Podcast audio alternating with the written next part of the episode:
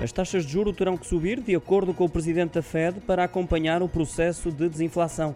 Jerome Powell partilhou essa ideia numa intervenção no Economic Club de Washington. O líder da Reserva Federal Norte-Americana acredita que os valores da inflação vão começar a cair e os primeiros sinais parecem dar-lhe razão.